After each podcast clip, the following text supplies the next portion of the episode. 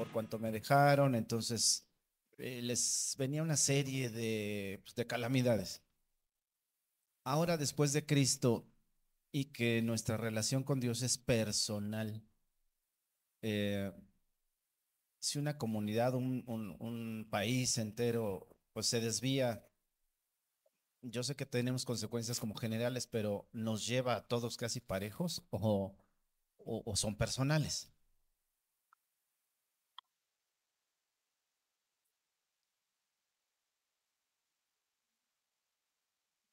Sí, esto es de muchos incisos. Este,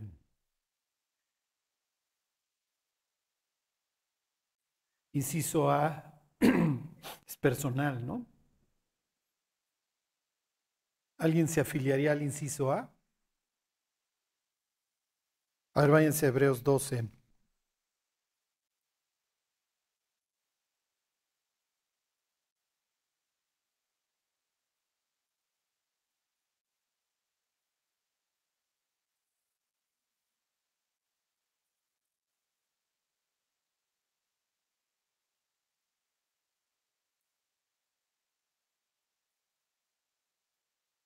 12.5. Entonces el, el cristiano empieza a portarse mal.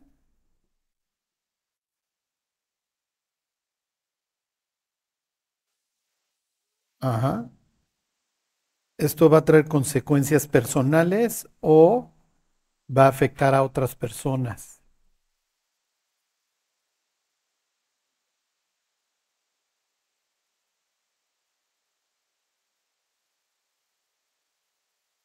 Ahí están. Hebreos 12:5 dice, y habéis ya olvidado la exhortación que como a hijos se os dirige diciendo, Hijo mío, no menosprecies la disciplina del Señor ni desmayes cuando eres reprendido por Él, porque el Señor al que ama disciplina y azota a todo aquel que recibe por hijo. Entonces la consecuencia es corporativa o personal.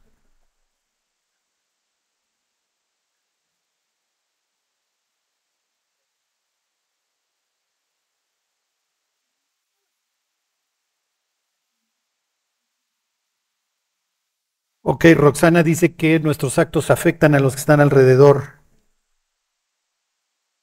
Pero nuestra relación es personal con Dios, ya serían varios incisos, serían todas las anteriores, ¿no? Y ahí decía, pero es que somos un cuerpo.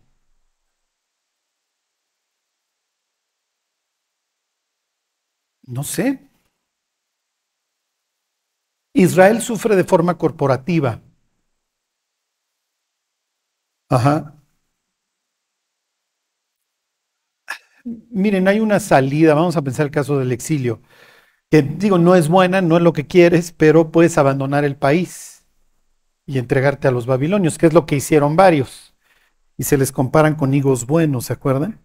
Y miren, en un, en un país en donde no tienen muchas cosas dulces, tienes el dátil, los higos, o sea, cuando te dicen que te ven como un higo bueno es que eres, eres bastante exquisito. O sea, lo que les quiero decir es que los que se, los que se entregan a Babilonia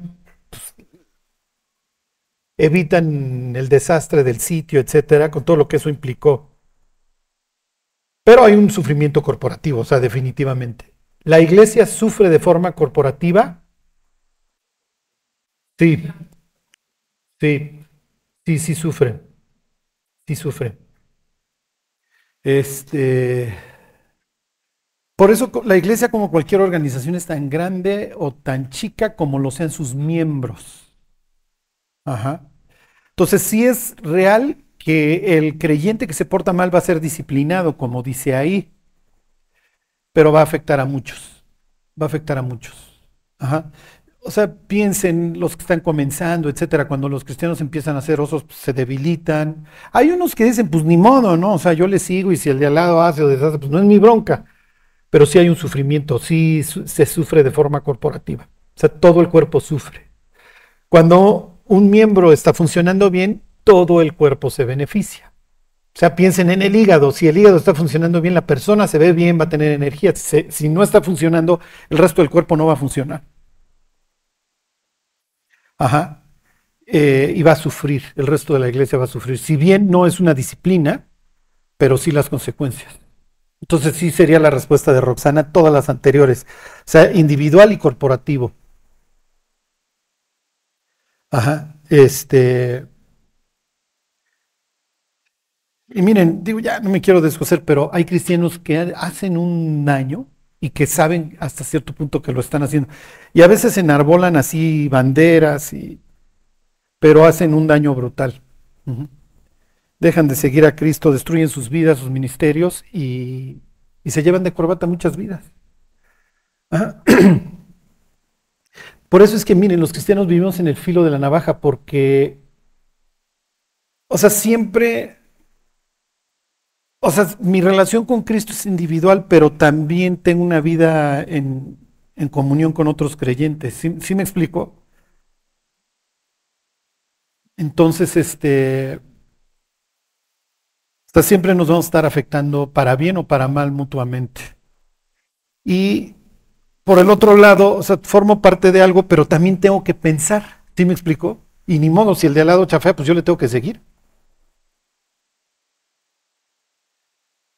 Bueno, ¿alguien más quiere preguntar algo? ¿No? Ok. Bueno, váyanse a... Váyanse a Génesis 37. Les voy a enseñar un detalle. Ok, y esto tiene que ver con todo lo que, lo que vamos a ver.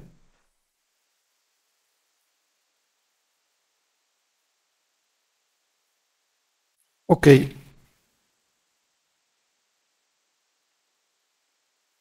Miren, 37.2. Esto es, ¿cómo se dice? Este,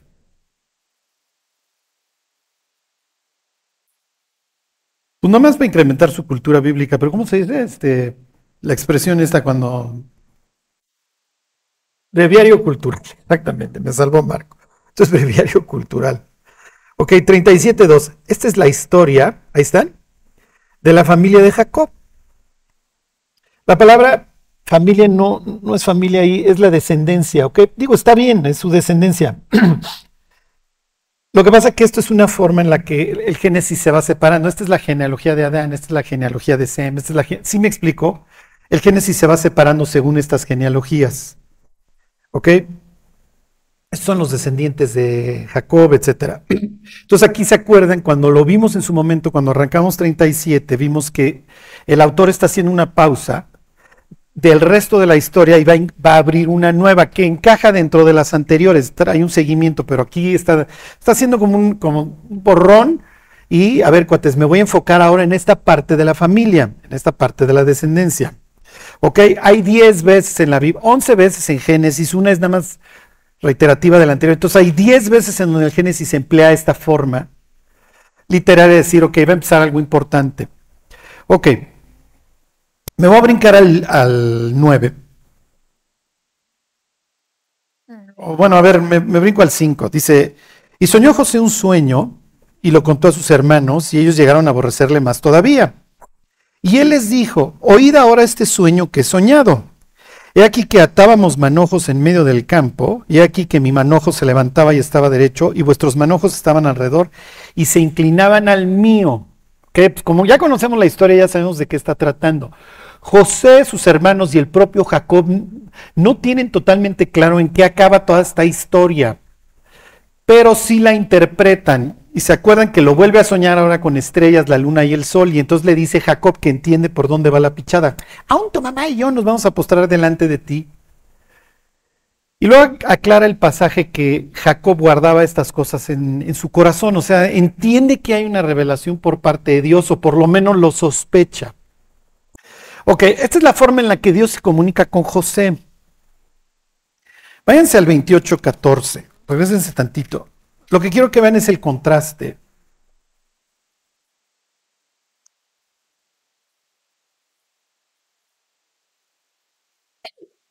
A ver, desde el, desde el 13, 28, 13. Que se queda dormido en su, en su camino al exilio don Jacob, papá de José. Dice 28, 13. Y aquí Jehová estaba en lo alto de ella. ¿Se acuerdan? Esta es la famosa escalera. Acuérdense, no es escalera. O sea, de para pintar o para lavar las ventanas, piensa en pirámide. ¿Ok? El cual dijo, yo soy Jehová, el Dios de Abraham tu padre y el Dios de Isaac, la tierra en que estás acostado te, te la daré a ti y a tu descendencia. Será tu descendencia como el polvo de la tierra, y te extenderás al occidente, al oriente, al norte y al sur, y todas las familias de la tierra serán benditas en tu simiente. He aquí yo estoy contigo, y te guardaré por donde quiera que fueres, y volveré a traerte esta tierra, que vas a regresar de tu exilio, porque no te dejaré hasta que haya hecho lo que te he dicho. Y despertó Jacob, bla, bla, bla. Quiero que contrasten las dos revelaciones, la del papá con la del hijo.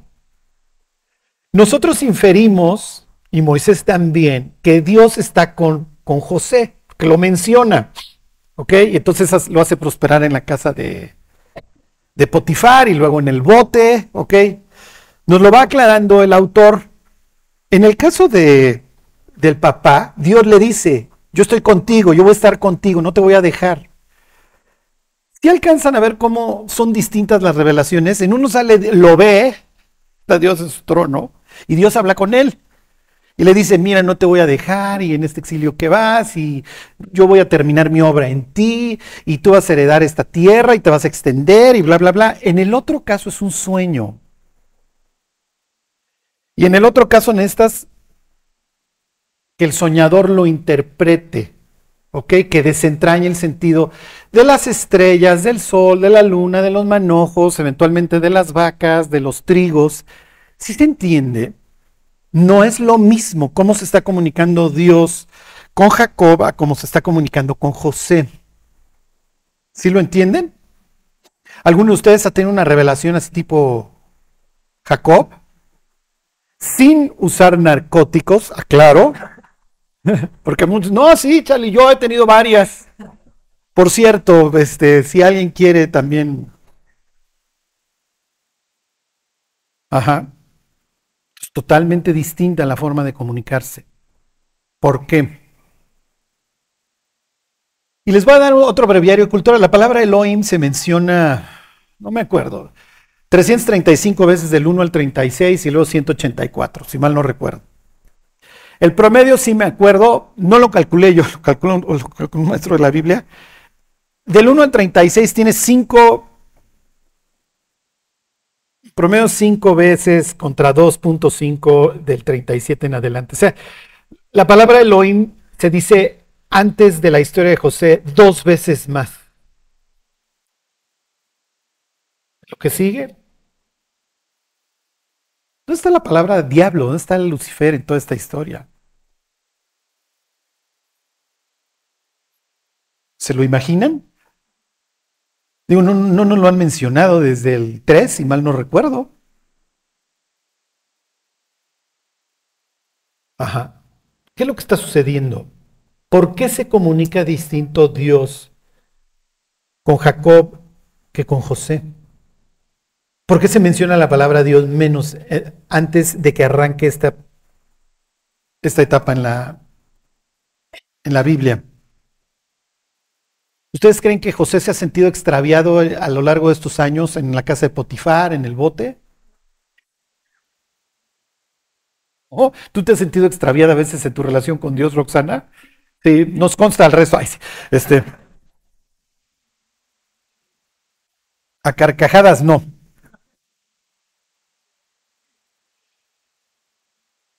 Digo, todos hemos experimentado eso, ¿están de acuerdo? Todos nos hemos visto perdidos. ¿Por qué?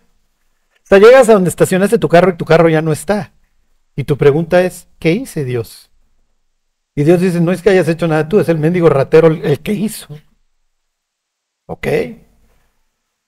Te dan una mala noticia. ¿Qué hice? ¿Por qué me siento extraviado? ¿Dónde está Dios? Esto es muy fuerte ¿eh? y esto, y esto frustra a las personas, frustra al creyente. El creyente cree que, les voy a decir el destructor número uno de los, de los jóvenes cristianos. Ellos piensan, bien o mal, por las razones que ustedes gusten y manden, que Dios los está guiando con cierta persona y se vuelven novios. Y luego la chava o el cuate cortan. Y entonces el cuestionamiento es, pero es que si Dios me guió, Y entonces no entiendo nada y entonces me aparto. ¿Sí se entiende? Esto es, esto es frustrante, esto es horrible. Quisiéramos que Dios se apareciera de repente y dijera, vas bien, vas mal, sí, no.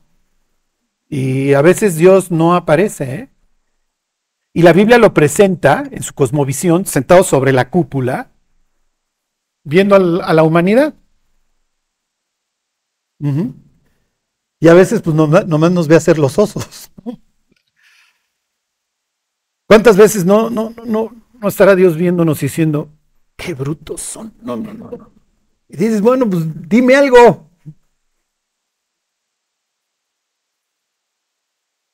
Dime algo, voy bien o me regreso. ¿Por qué le hablas a este, le dices tal cual, que no lo vas a dejar?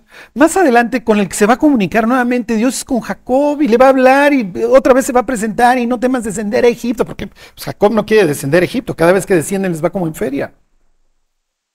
Y estas expresiones no las vemos con José. ¿eh? ¿Qué está pasando? De las cuestiones que más nos preocupan a los cristianos, aunque ustedes no lo crean, y las preguntas más frecuentes es cómo sé si Dios me está guiando, cómo guía a Dios, cómo dirige Dios mis pasos. Ajá. Bueno, lo que viene, espero que los aliente. Ajá, había que hacer esta introducción. Este, y vaya que lo necesitamos. Lo que pasa es que, miren, tenemos una forma bastante errónea de ver la manera como Dios nos observa. Este.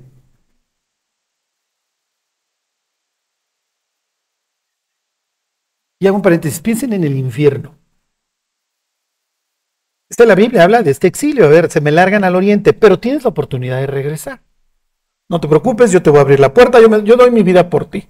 Todas las barbaries que hagas las pago yo. Si quieres regresar, yo te abro la puerta.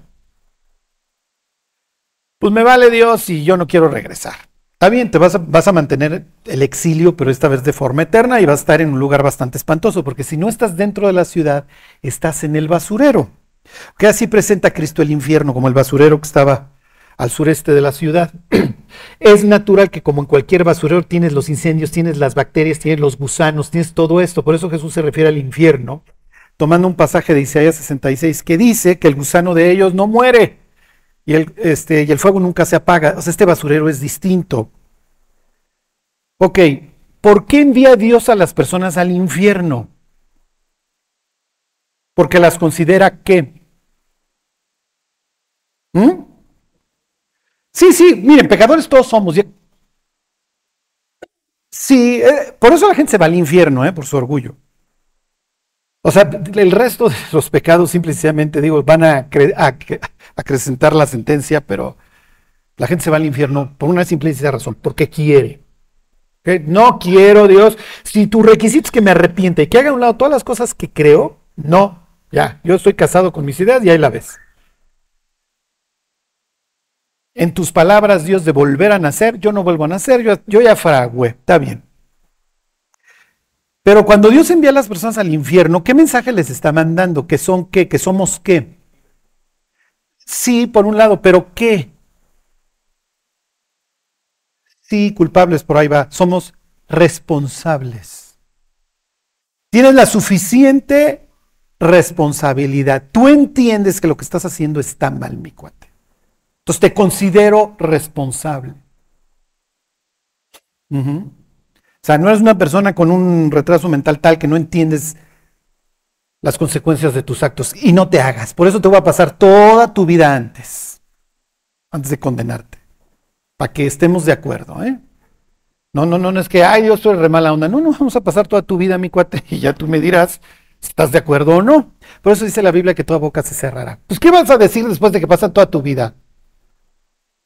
¿Están de acuerdo? O sea, cualquier persona que llegue y le diga a Dios, es que yo no merezco el infierno, a ver, vamos a ver tu vida. Hijo, desde los 14 años es detengan la masacre. o sea, ¿sí me explicó?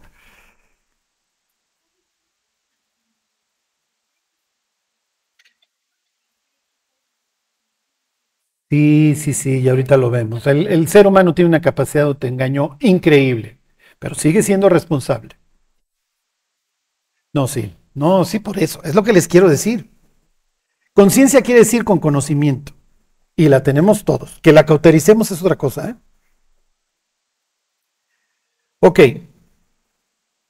Entonces Dios considera al ser humano responsable. A ver, no, no, no eres un animalito que se comió al canario este, por sus instintos. ¿Se entiende? Cuando nosotros, ahorita que lo veamos, analicemos nuestra relación con Dios, hay veces que queremos delegar para arriba, ¿ok? Resuélveme tú. Y esa no es la forma como funciona, ¿ok? ¿Por qué? Porque Dios creó al hombre para que tuviera logros, para que su vida tuviera sentido.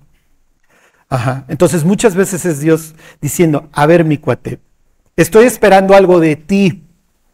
¿Ok? Y les digo, cualquier organización es tan grande como lo sean sus, sus integrantes. Ok. Ahorita se los muestro con las palabras del propio José. Y es increíble que José es todo un teólogo y entiende los pensamientos de Dios. Piensen en esta expresión de Pablo, más el espiritual juzga todas las cosas. Dios no le tiene que decir, pero José llega a conclusiones correctas.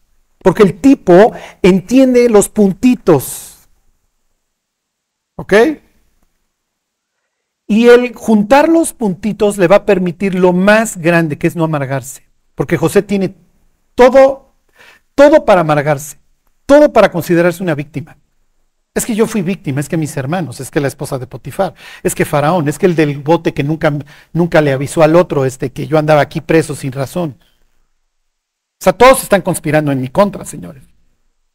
Pero esta capacidad de análisis de este señor, su inteligencia, ahorita vemos las palabras que la Biblia usa, le permite unir puntitos. Y el día que tiene a sus hermanos enfrente postrándose, sí, obviamente llega a la conclusión, esto es lo que yo soñé.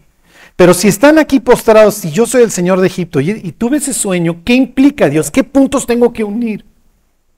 Porque mi reacción principal es encarcelarlos y luego matarlos. O por lo menos dejarlos un rato en el bote hasta que chillen como chillé yo eh, yo me eché varios años en el bote, que se lo revienten ellos también. Es justo, ¿no? Se equilibrar la balanza.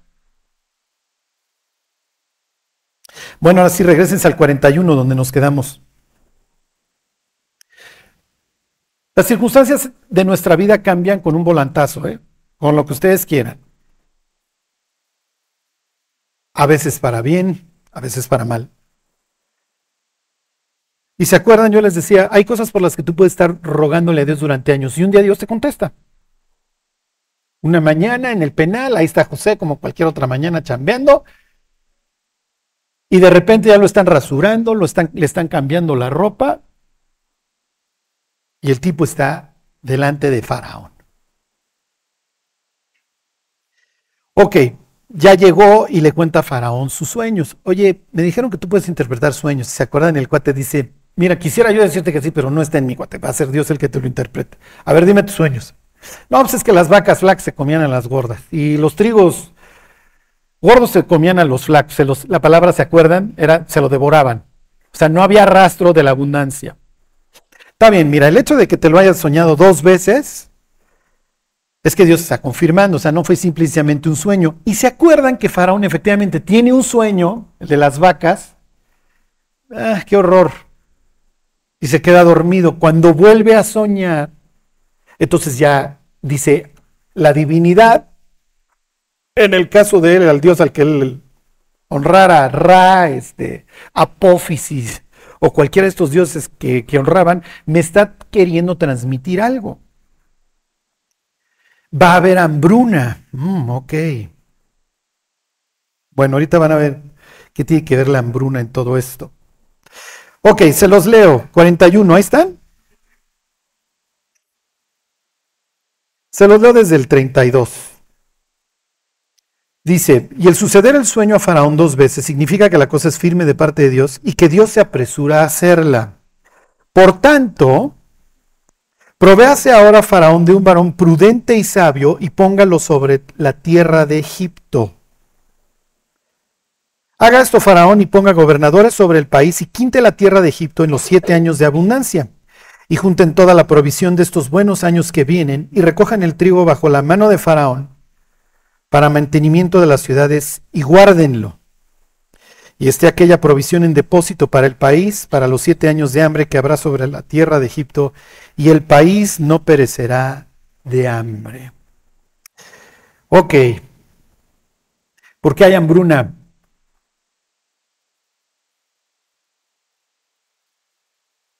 ¿Por qué hay hambrunas? ¿No? ¿Nadie? ¿No hay, no hay respuesta? ¿Escasez? Bueno, pues sí.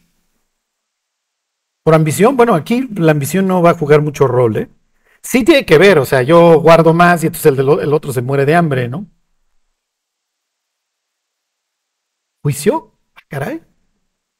No sé. Ahorita lo vemos. Ahorita lo vemos. Lo que pasa es que acuérdense que José va a jugar doble rol en la Biblia. Es un tipo de Cristo y sería la antítesis de quién. ¿De quién es la antítesis? Ya lo vimos hasta el cansancio. De Adán. ¿Se acuerdan? Adán solo tiene un mandamiento, no puede comer del árbol este. José puede hacer lo que se le pegue la gana en casa de Potifar, excepto ponerle una mano encima a la esposa. ¿Viola ese mandamiento? No. Pero él es el Señor ahí, ¿ok? Como Adán es el Señor de la creación y nada más tiene un mandamiento que acaba violando. Ok. Entonces, como es el anti-Adán, él está resolviendo un problema. Bueno, todavía no sabemos si lo van a elegir o no. Pero él va a resolver un problema. ¿Cuál es el problema? El problema viene desde el Génesis 3. La tierra será maldita por tu causa. Entonces él, al resolver el problema de la hambruna, está haciendo el antiadán. ¿Sí se entiende? Ok. Cuando la gente dice es que Dios le prohibió al hombre el conocimiento del bien y del mal, que es que quería un tipo tonto. No. Lo único que quería es que no conociera la maldad. ¿De qué te sirve que es un pasón, saber que es un pasón de cocaína? ¿De qué te sirve ver un cadáver que acabas de matar? No necesitas conocer la maldad, pero sí puedes ser sabio. Es lo que queremos para nuestros hijos. Yo no quiero que seas bruto, pero no quiero que conozcas el mal. Ajá, son cosas totalmente distintas. Les voy a volver a leer el 33. Por tanto, provéase ahora Faraón de un varón prudente y sabio y póngalo sobre la tierra de Egipto. ¿Se está candidateando? Pues quién sabe, pero ya le preguntarán a José, oye, varias, ¿cómo estaba la esposa de Potifar? Si tenía bigote, pues tampoco tuvo tanto chiste la tentación. ¿Y estabas candidateando, sí o no? Y lo más probable es que José diga, sí estaba guapa y fue duro soportar la tentación y sí me candidateé. ¿Por qué? Porque llevo 13 años aprendiendo. Porque no soy la misma persona de hace 13 años. Honestamente, ¿qué diría José? Oigan, mis cuates, ustedes me vieron denunciando a mis hermanos. Era lo último que debí de haber hecho. Vean cómo me fue. Debí de haber sido mucho más prudente y guardar silencio. Pero bueno, me sentía yo la gran cosa, era yo hablador y Dios me tuvo que moldear. Uf. Ok.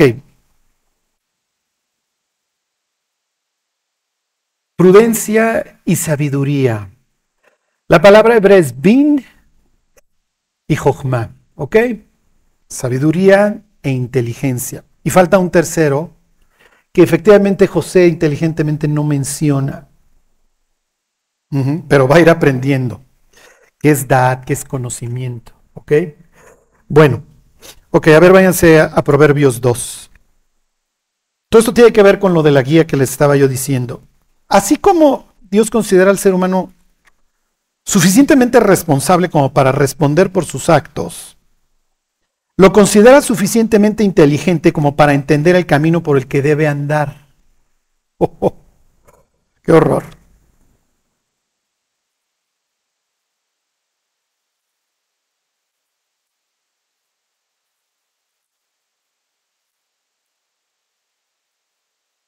Una organización que no tiene personas que piensen está destinada al fracaso. ¿Ok?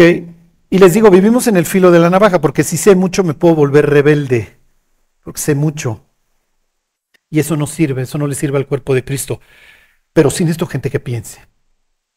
Los buenos líderes no tienen problema en contratar gentes mejores que ellos. Los narcisistas, los malos, no toleran gente que brilla alrededor. Prefieren que la organización sufra a dejar de tener ellos los reflectores. ¿Ok? Entonces, los buenos líderes no, no les interesa. ¿Sí me explico? Entonces, Jesús no tiene ningún problema en decirle que ustedes van a hacer cosas mayores. ¿Ok? Pero los discípulos lo van a entender. Cuando, cuando Pablo habla de la resurrección de Cristo, dice que llegaron a Galilea a ver a Jesús 500 personas, ahí en, que es 1 Corintios 15. En Hechos 2.41 dice que Pedro gana a 3.000 de un jalón. Pedro le pudo haber hecho a Cristo que era mucho mejor evangelista, ¿están de acuerdo? Pero Pedro ya está usando el cráneo y sabe, ok, Dios me está dando ciertas ciertos privilegios que más vale que atienda yo con mucha sabiduría. Ok, tres cosas. Ok, necesitamos los seres humanos. 2.6, Proverbios 2.6, ¿están ahí? Dice, porque Jehová da la sabiduría y de su boca viene el conocimiento y la inteligencia. La palabra inteligencia ahí es tebuna, la misma raíz de bin, es la palabra que que usa José. José dice, búscate a alguien bien, inteligente y sabio. Dad, conocimiento es que sabes cosas. ¿Sí se entiende? Tienes conocimiento de cosas. O sea, sabes. Y esto es muy importante. ¿Por qué?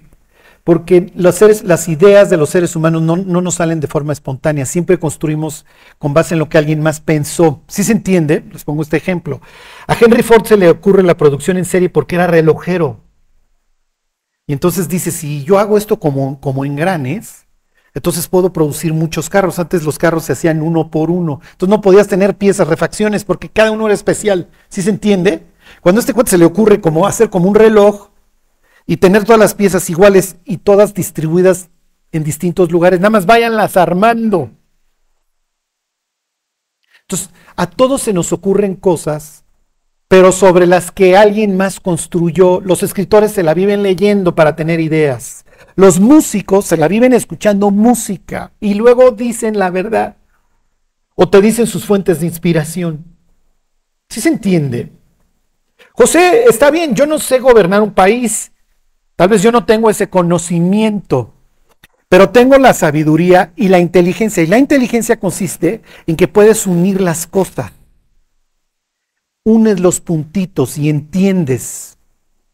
¿Sí? ¿Sí, sí me están siguiendo? Ok, a ver, 320 ahí mismo. Esto es todo un...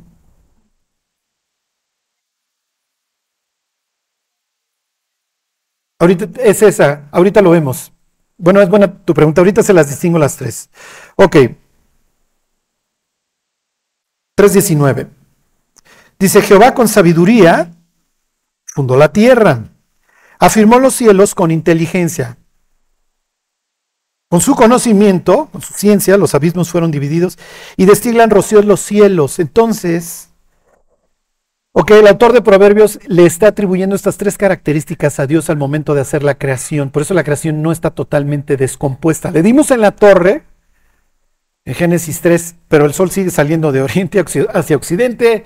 La estrella del norte todavía le sirve a los navegantes. Lo que les quiero decir es que estas tres características las refleja Dios en la creación y las está esperando del ser humano. Ok, oye, si Dios hizo así las cosas, bueno, pues seguramente si tú quieres tener una buena familia, una buena empresa, una buena organización, pues tendrías que aplicar lo mismo. Sí, es lo que dice el autor de Hebreos. Ahora ese capítulo 24. Ok. De Proverbios. La sabiduría,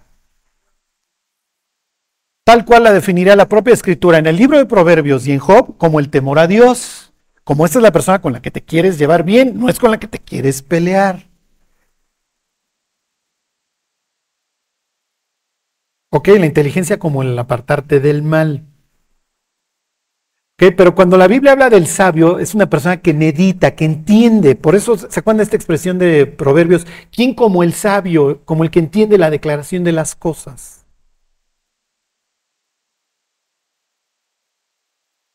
¿Qué les dije? Ok. A ver, 24.3.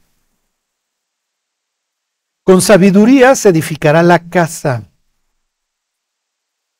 y con prudencia, y tiene otra vez esta idea de la inteligencia tebuná, se afirmará y con ciencia se llenarán las cámaras de todo bien preciado y agradable.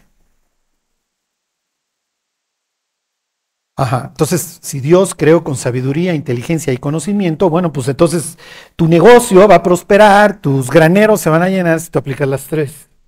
La sabiduría, el conocimiento y la inteligencia. El conocimiento es que sabes cosas, that es ¿ok? Sabes, conoces. Inteligencia es que tienes esta capacidad de unir los puntitos, ¿ok? Sabio, miren, sabio efectivamente es quien teme a Dios, pero también está hablando de alguien con experiencia, pero no es experiencia mala. He ido aprendiendo cosas, sé que minas no pisar. Aprendo de los, de los errores de los demás y de los míos. No vuelvo a tropezarme con la misma piedra. ¿Sí se entiende? Que les pongo el, último ejemplo, váyanse a Éxodo 31. Ok, Dios hizo la creación, los abismos, todo esto con esas tres cosas. los templos para los antiguos representan el cosmos. Ok, ustedes van ahí a Mérida y van a ver las ruinas, van a ver ahí, no me acuerdo, siete o doce cielos, porque esa es la forma en la que los mayas representaban el cosmos. Ok, los hebreos representan el cosmos a través de, un templo tripartita, el atrio, el lugar santo y el lugar santísimo. Pero si Dios hizo esta, el cosmos con sabiduría, conocimiento, inteligencia, el modelo, la maqueta del cosmos se tiene que construir de la misma manera. ¿Están de acuerdo? Ok. Dice 31.1. Habló Jehová a Moisés diciendo, mira, yo he llamado por nombre a Betzalel, quiere decir debajo de la sombra de Dios, o en la sombra de Dios, hijo de Uri, hijo de Ur, de la tribu de Judá, y lo he llenado del Espíritu de Dios. ¿En qué? En sabiduría, en inteligencia y en ciencia. Nuevamente ahí tienen las tres. Y lo ya, en todo arte, ¿para qué? Para que construya el tabernáculo, para que represente el cosmos. Para que el lugar en donde hacemos la intersección entre Dios y el ser humano tenga las mismas características de todo el cosmos que yo hice con inteligencia, sabiduría, y conocimiento. Ok. José le dice a Faraón, mira, lo que tú necesitas es un cuate inteligente y sabio. José todavía no le va a manejar todo este concepto de la sabiduría porque va a ser mi primera chamba como primer ministro. No tengo tal vez todo el conocimiento, pero finalmente ya me rifé en casa de uno de tus secretarios y tuve el control de todo, fui el señor ahí, y ya me rifé en el bote. Entonces, algún conocimiento ya tengo. José hace bien en no mencionar el conocimiento porque Faraón le hubiera dicho, es que tú no lo tienes. ¿Sí se entiende? Pero estoy, sí, efectivamente, o sea, pero tengo tanto la sabiduría y voy a saber unir los puntitos. Y es más, te voy a dar una recomendación de una vez. Pon gobernadores a lo largo de todo el país para que supervisen y estableceles un ingreso sobre un impuesto sobre la renta del 20%. Empieza a acumular y guárdalo, mi cuate, no te lo vayas a gastar. Y cuando venga la hambruna va a poder sobrevivir tu país. Con todo lo que ello implica, van a sobrevivir tus bestias, va a sobrevivir tu ejército. Entonces no te van a conquistar, vas a mantenerte como el faraón. ¿Ok? vas a carecer de riesgos, mientras que el resto del Mediterráneo se va a estar muriendo de hambre. Eso también te implica expansión. ¿Ya vieron cómo está obrando en favor del faraón? O sea, si tú me pones, tú tienes un beneficio. Este tipo ya le arrastra el piso, te levanta cualquier alfombra, José. ¿Por qué le pudo haber dicho, mira, yo te recomiendo esto?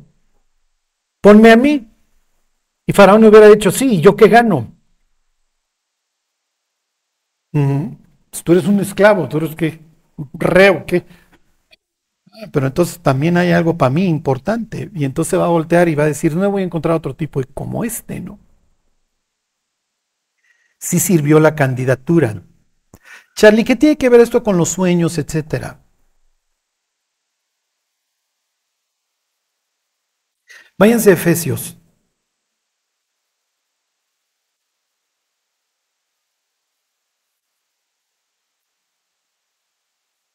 Sí, sí, Dios no le va a hablar así de forma directa a José. Tampoco lo va a hacer con nosotros. Y entonces, habrá veces en nuestra vida en donde la providencia, el hecho de que dimos la vuelta donde la teníamos que dar ese día, es evidente. Dios me guió. O sea, no, no hubo, o sea, fue demasiada casualidad. ¿Sí se entiende?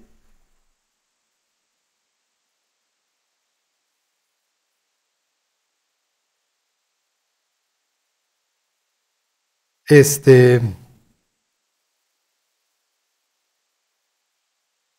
Pero la mayoría de las veces, Dios está confiando en nuestra sabiduría, ¿eh? Y muchas veces Dios nos tiene que decir, no te hagas el tonto, tú sabes lo que tienes que hacer. Es que yo estaba esperando que me guiaras. Por eso fui y me casé con la incrédula. Pues ya está de ti, Dios. Y Dios dice, no, tu cráneo te da para mucho más, te daba para mucho más. Entonces acuérdense, Dios tiene esta política de delegación. A ver, mis cuates, yo les encargo el chancarro, ahí están las llaves, y yo estoy esperando lo mejor de ustedes. Y no me vayan a andar todo el tiempo este, queriendo delegar para arriba, ¿eh? Oye, resuélveme, resuélveme. No. ¿Por qué no? ¿Por qué no nos resuelve Dios la vida? Porque el ser humano fue creado para tener logros, ¿se acuerdan? Si han seguido la historia de Marcos, las prédicas de Marcos, ahora vimos cuando Dios pone a Adán al oriente, ¿se acuerdan? Y la idea es que, a ver Adán, tú eres el sacerdote, tú eres el mantenedor del orden. Aquí hubo caos hace unos días, esto no puede volver a suceder. Tú eres el encargado de mantener el orden y vas a guardar y ministrar, guardar y servir. Que son dos verbos que se utilizan en la Biblia si mal no recuerdo, únicamente para describir las actividades de los sacerdotes. Cuando ustedes ven servir y guardar juntos, siempre está hablando de los sacerdotes. Es el caso de Adán. Tú eres el que mantienes el orden y yo te creé para que fructifiques y te multipliques, para que tengas logros. El logro te va a hacer, te va a estar impulse e impulso. Una vida carente de logros te va a destruir. Por eso hoy los jóvenes Sí, que siempre les dijimos, ay, todos ganan premio, ay, todos concursaron. Sí, como, no entienden de logros, cuando llegan a los X años, eh, bueno, si no gano me suicido. Pero como si esto fuera, prendo la tele, prendo el videojuego. Los seres humanos necesitamos este sentido de logro. ¿Saben qué hacen los ciegos ¿Nunca vieron los ciegos de nacimiento cuando tienen un logro?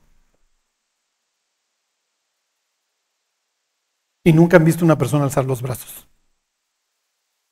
Es lo que hacen todas las personas cuando tienen un logro. Es instinto. Puño cerrado. Los brazos hacia arriba. Así fuimos creados. Por eso es que cuando servimos a Dios tenemos este, este, ¿cómo les diré? Experimentamos placer, experimentamos gozo, porque a ver, Dios me encargó algo y se lo estoy cuidando y ahí voy. Estoy teniendo logros, me estoy expandiendo. Estoy teniendo influencia. Y sí, fíjense, miren, yo no creo que ninguno de nosotros vaya a tener en su vida una aparición de Dios. Que Dios va a decir, a ver, cuate, te dejé los elementos, tienes mi espíritu, tienes esto y tienes el cráneo que yo estoy esperando que cultives. Pero si estás metido en la serie todo el día, me explico? No, no, la vamos a hacer.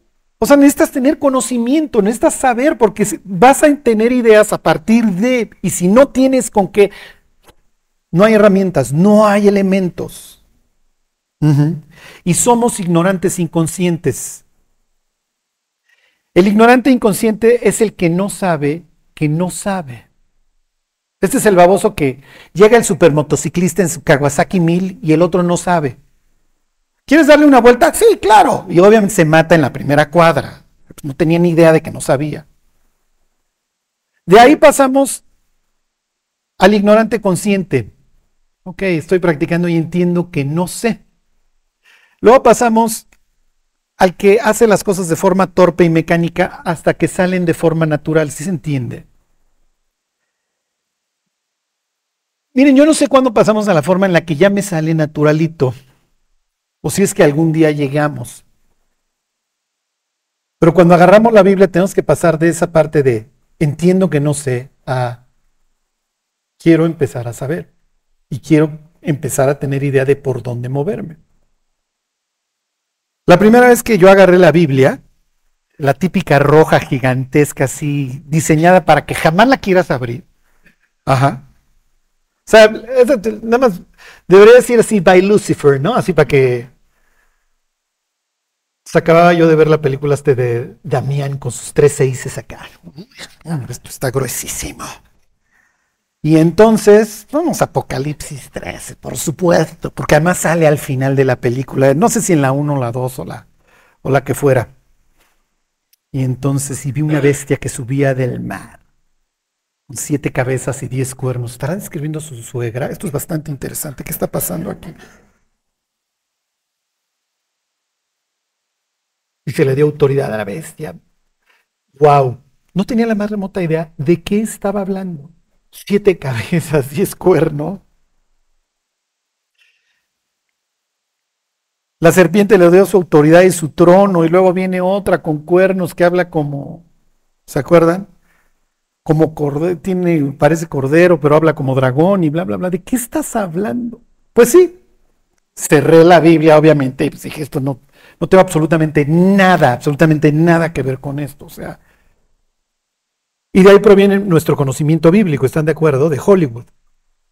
Charlie, cuando están poseídos, no sabes, vomitan larguísimo, o sea, wow. Y les da vuelta la cabeza.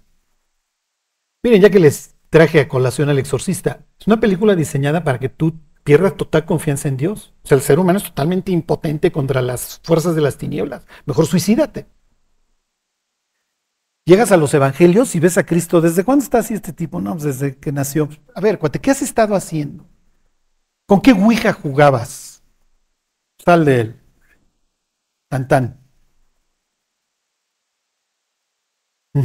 Claro, pues, pues, hay, que, hay que pagar el precio. Hay que pasar tiempo con el libro. Ok. Lo que les quiero decir con todo esto es que necesitamos, necesitamos, nos urge. Y miren, esto no solamente nos va a ayudar en nuestra vida espiritual, nos va a ayudar en todas las áreas de nuestra vida. El hecho de que tengamos sabiduría, inteligencia y conocimiento. Nos va a volver más discretos, nos vamos a tener mucho menos pleitos, vamos a saber cuándo hablar y cuándo callar. Cuándo grillo en la empresa. Uf. Este, cuando hablo, cuando hablo, realmente es adorno lo que sale o son, como dice Proverbios, puros golpes de espada lo que salen de mis labios. ¿Construyo en el de al lado o me dedico a destruir? ¿Se entiende? Así como el ser humano es responsable y Dios dice, a ver, cuate, te voy a mandar al infierno, yo no, te voy a traer al cielo, mi cuate, me organizas otra rebelión. Te tuviste que haber arrepentido en el camino. De igual forma, Dios considera a sus hijos como lo suficientemente capaces para adquirir sabiduría, conocimiento e inteligencia. Y muchas veces es Dios. Yo te ayudo, mi cuate, yo te voy llevando, pero muchas veces tú sabes qué hacer. Y a veces sí, efectivamente, tú vas a estar que yo te revele mi voluntad de una forma sobrenatural. Y sí sucede. Pero la mayoría del tiempo tú vas a tener que tener conocimiento. Y entre más tengas, más fácil vas a poder ir entre las piedras. ¿La sabiduría puede alargar nuestra vida? es que Dios me está guiando a la Nutella. No, no, no, Dios no te está guiando a la Nutella. Es que Dios no me ha dado gracia para levantarme a hacer ejercicio. No, no. Entonces muchas veces es que la mujer que tú me diste, Dios, ella me dio del árbol. Y sí, y sí, sí comí. Pero el relajito que traes tú y la chava, bueno, olvídense, yo ya no sé ni qué hacer. Te pagaríamos todos por ver la cara de Dios con, con el alegato de Adán. Y Adán diría, y los de ustedes, mis cuates, porque estamos cortados por la misma tijera, o sea.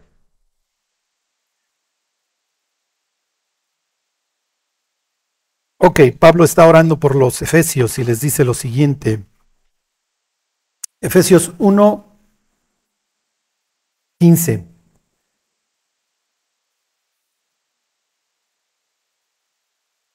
Por esta causa también yo, habiendo oído de vuestra fe en el Señor Jesús y de vuestro amor para con todos los santos, no ceso de dar gracias por vosotros, haciendo memoria de vosotros en mis oraciones, para que el Dios de nuestro Señor Jesucristo, el Padre de Gloria, os dé espíritu de sabiduría y de revelación en el conocimiento del alumbrando los ojos de vuestro entendimiento, para que sepáis cuál es la esperanza a la cual Él los ha llamado y cuáles las riquezas de la gloria de su herencia en los santos. No me, detengo mucho porque parece más trabalenguas aquí, don Pablo.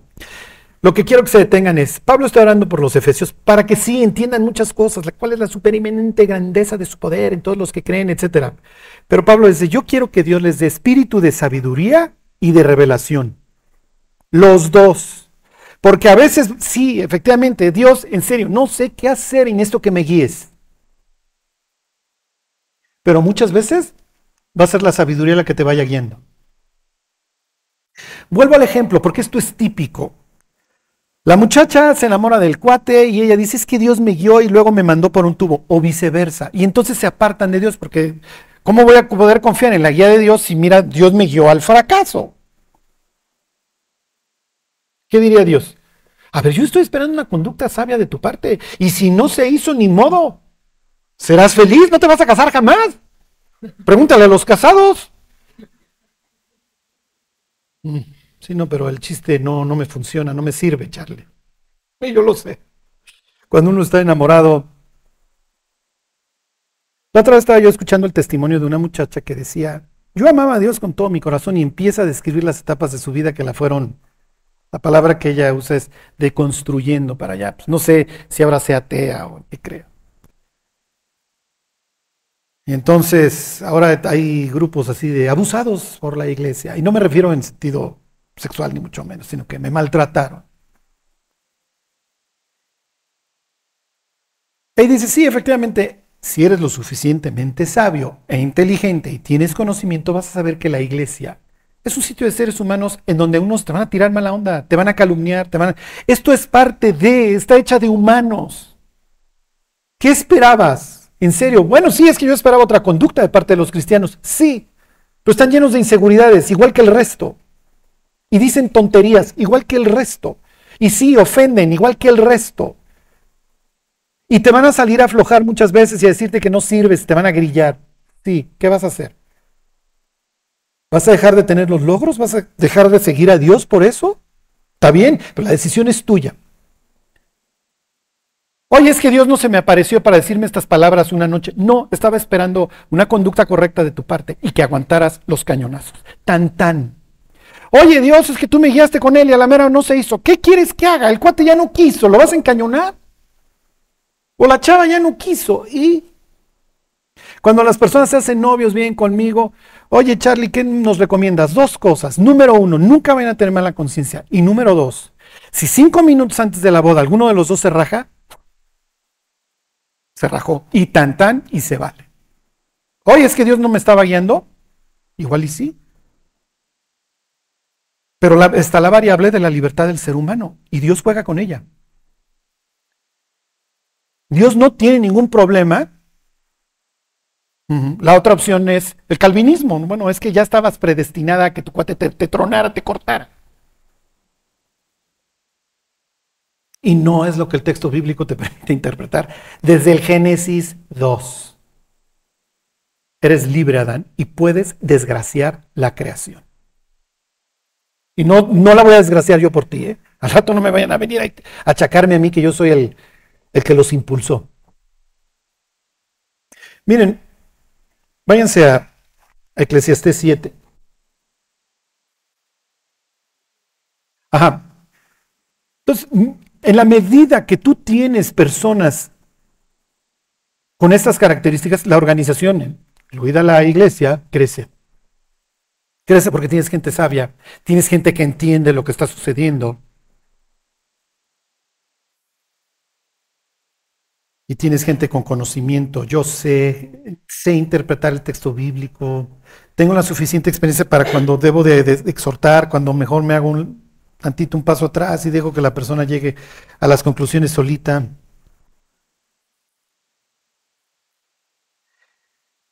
Si fuéramos autómatas, la literatura de la sabiduría no tendría cabida en la Biblia. No tendrías por qué el libro de hobby, este debate de por qué las cosas malas le suceden a las, a las personas buenas.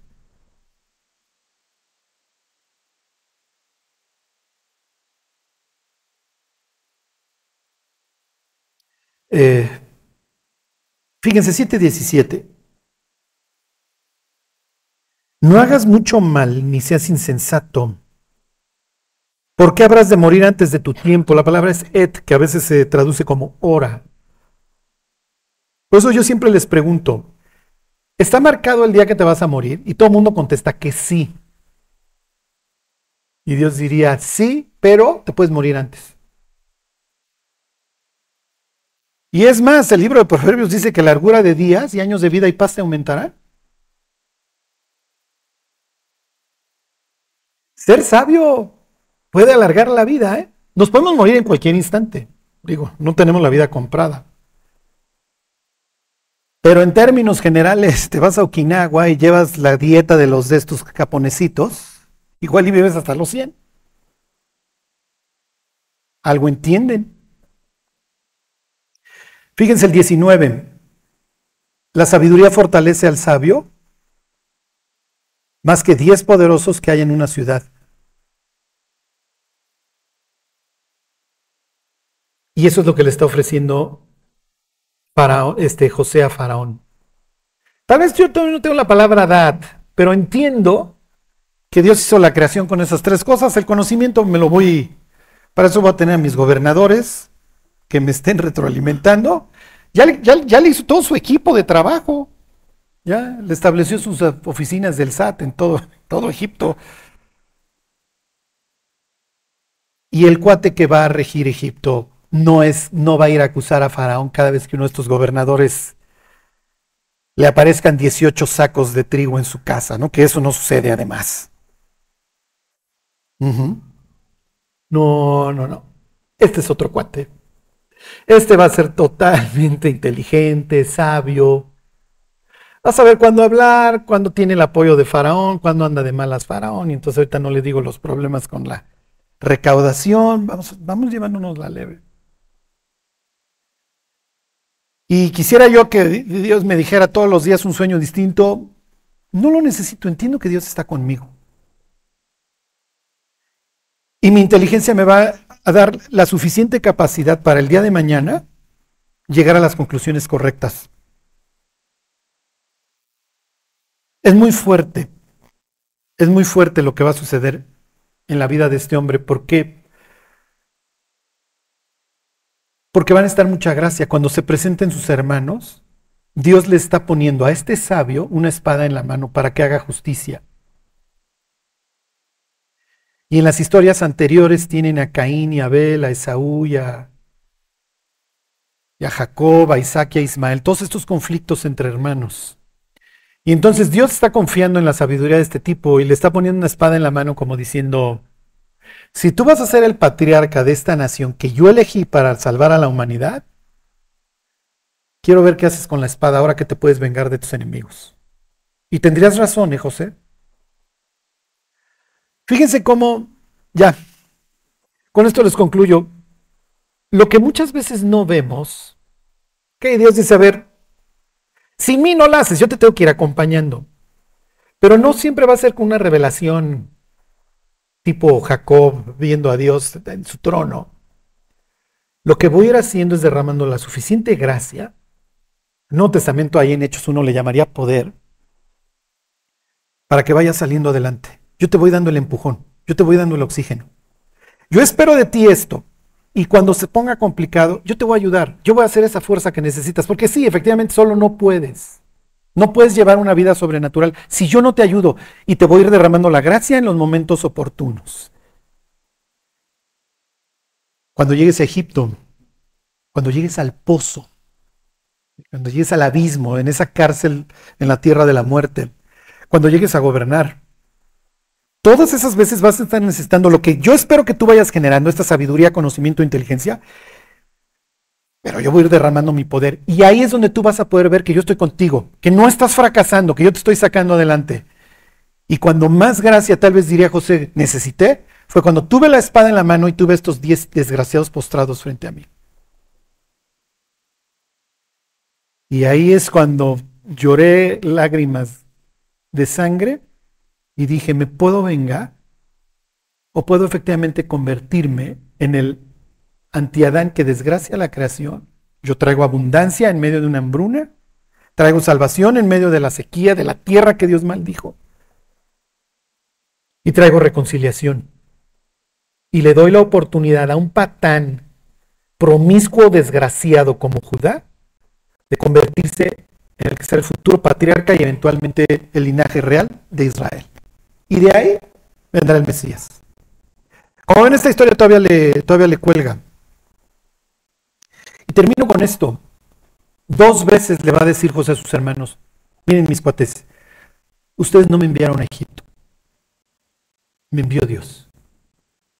Y si yo no hubiera llegado a esa conclusión, si Dios no me hubiera dado la suficiente sabiduría, inteligencia y conocimiento, yo los hubiera matado. Pero uní bien los puntitos el día que los vi, el día que se arrepintieron y ahora que yo veo a mi papá y todo esto increíble que Dios trajo. Ahora les va a tocar a ustedes. Cuando José se despide, les dice, miren, visitará y llévense mis huesos de aquí porque yo creo en la resurrección y mi heredad es allá. Y básicamente les quieren que cultiven las tres cosas. En la medida de lo posible, por favor, saben ustedes. La televisión, los medios, todos está diseñados para que no pensemos, para que nos olvidemos. Por eso hicieron los jardines centrales, porque ya visto la alegría. Estaba la revolución y la enciclopedia de todas partes. Por eso los primos tienen fútbol americano, hockey, básquetbol, golf, todo, gas, todos los días, para que ese tiempo que está frente a la casa lo pudiese haber invertido hacia el futuro. y sí, pudiste haber recibido mucha revelación de parte de Dios y construir muchos fundamentos para tener muchos conocimientos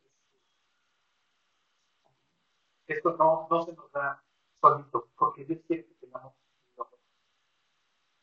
Bueno, pues vamos a orar y nos vamos.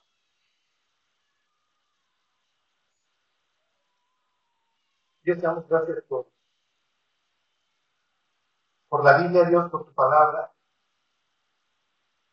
por la segunda oportunidad, Dios, nos ahí en la cruz. Te queremos pedir, Dios, que no desperdicimos nuestra vida. Danos esta sabiduría, Dios, y la disciplina para, para crecer en la fe, Dios, para pasar tiempo con tu palabra. Dios, te pedimos que tú derrames la gracia en nuestra vida para a todo lo que vamos a. Damos gracias, Dios, por esta iglesia, Dios, que tenemos que cada